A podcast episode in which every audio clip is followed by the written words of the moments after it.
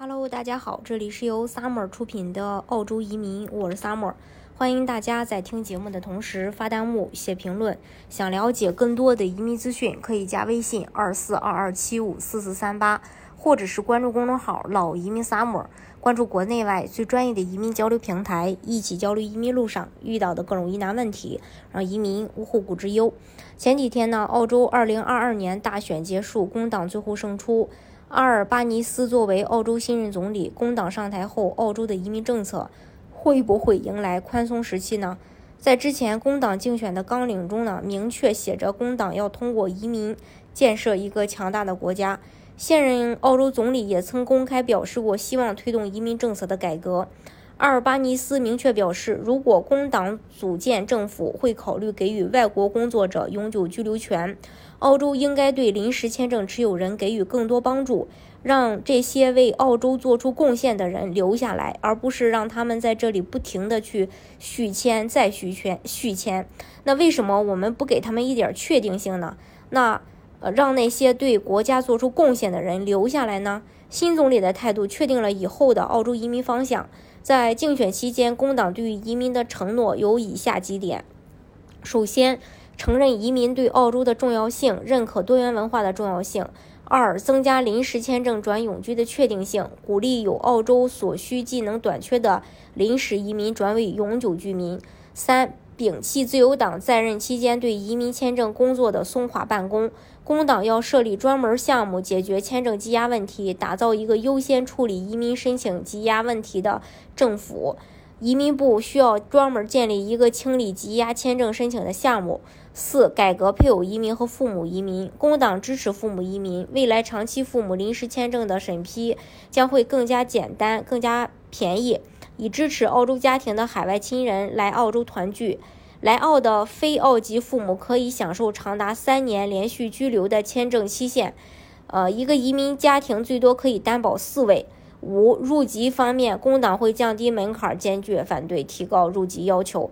六、难民方面，给难民背景的人永久居民签证，到二零二五年，给人道难民配额接收增至两万七千人，每年可接纳的难民数量可以到三万两千人。七、在未来四年内支付四十六点五万个 TAFE 名额的费用，其中包括四点五万个新名额。八、工党承诺创造两个。呃，两万个新的大学名额，重点放在目前存在技能短缺的地区，呃，将为来自弱势背景的学生提供更多入学机会。九，自由党制定削减移民配额到偏远地区政策，工党摒弃反对这种做法。在经济上呢，现在澳洲这个失业率是，呃，四月份的时候是百分之三点九，处于历史低点。解封后的澳洲正在大力推动经济复苏。雇主们推出各种优惠政策，四处招募员工。澳洲作为移民国家，很大一部分劳动力都依赖境外输出、境外输入，不是境外输出。尤其是科技人才。澳洲正处于疫情后高速恢复的时代，但是现在劳动力面临严重短缺，很多企业刊登招聘广告却招不到合适的劳动力，大量雇主都在抱怨招不到人。工党上台后。呃，如果要做出政绩给选民看，首先就是刺激经济，首当其冲就是解决用工短缺问题，一定会把这个问题列为重中之重。呃，未来会通过激进的移民政策来鼓励更多临时签证持有人来澳洲就业生活，甚至对于呃对口人才会放松移民政策，让更多的人拿到澳洲永居。这一点并不会给澳洲本地劳动力造成困扰。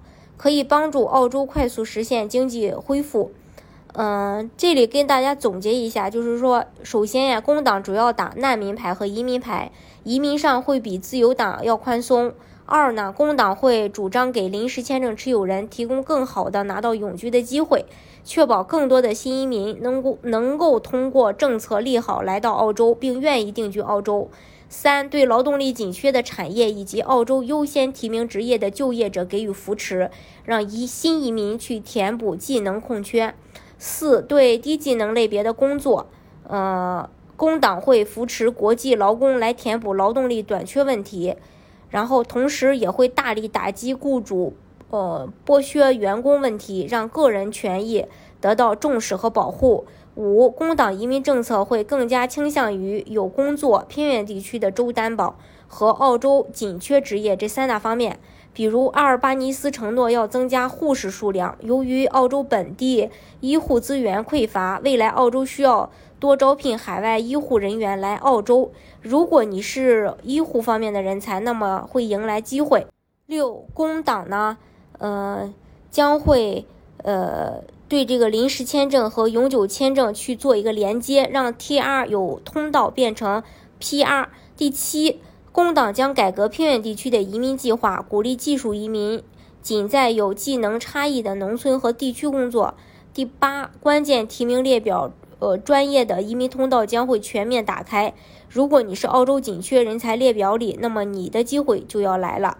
从工党态度和一系列的政策来看，未来澳洲移民宽松的。